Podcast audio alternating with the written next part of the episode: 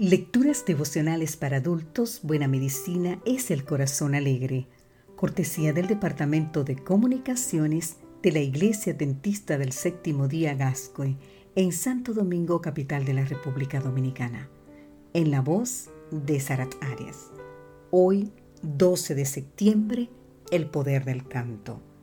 Leemos en el libro de Salmo, capítulo 105, versículos 1 y 2 Alabad a Jehová, invocad su nombre, dad a conocer sus obras en los pueblos. Cantadle, cantadle salmos, alabad de todas sus maravillas. La música comprende un aspecto elemental de la cultura de todas las civilizaciones. En mayor o menor medida, acompaña a cada ser humano y constituye una herramienta a través de la cual es posible comunicarse y expresar las emociones. A su vez, la música influye sobre las emociones, pues existe una relación bidireccional entre ambas, aunque su potencial apenas se conoce. Gary Anders, destacado profesor e investigador de la Universidad de Melbourne, en Australia, en su libro How Music Helps in Music Therapy and Everyday Life, Subraya la importancia de esta como un medio para favorecer el bienestar. En psicoterapia, la música y particularmente el canto se utilizan como herramientas efectivas para la recuperación de pacientes con esquizofrenia, demencia, Parkinson y otras enfermedades neurodegenerativas. Un estudio experimental llevado a cabo por estudiantes de música encontró que las personas que escuchaban una música alegre mientras colocaban su brazo en agua helada, toleraban el dolor por más tiempo y lo describían con menos intenso que si lo hacían mientras escuchaban música triste. Esto puede significar que utilizada adecuadamente, la música puede promover un estado de ánimo capaz de sobreponer a las personas para resistir el dolor y o el decaimiento.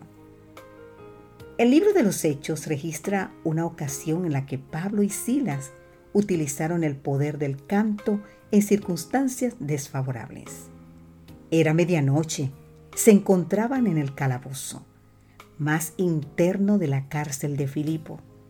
Tenían sus pies atrapados con un cepo y estaban bastante lastimados, pues habían sido fuertemente azotados. Sin duda, una situación de enorme ansiedad para cualquier persona. ¿Puede haber un momento más duro para cantar? ¿Qué consecuencias produjo el poder del canto? Con el canto los apóstoles llevaron esperanza a un lugar solitario y oscuro que estaba agravado por el pesar y la aflicción. Entonces sobrevino de repente un gran terremoto, de tal manera que los cimientos de la cárcel se sacudían y al instante se abrieron todas las puertas y las cadenas de todos se soltaron. Mientras cantaban, todos los presos fueron liberados, pero nadie absolutamente quiso escapar. Escuchar el canto de himnos de alabanza en medio de unas circunstancias tan adversas creó un interés inmediato en todos los oyentes de tal manera que muchos se entregaron a Dios en ese momento.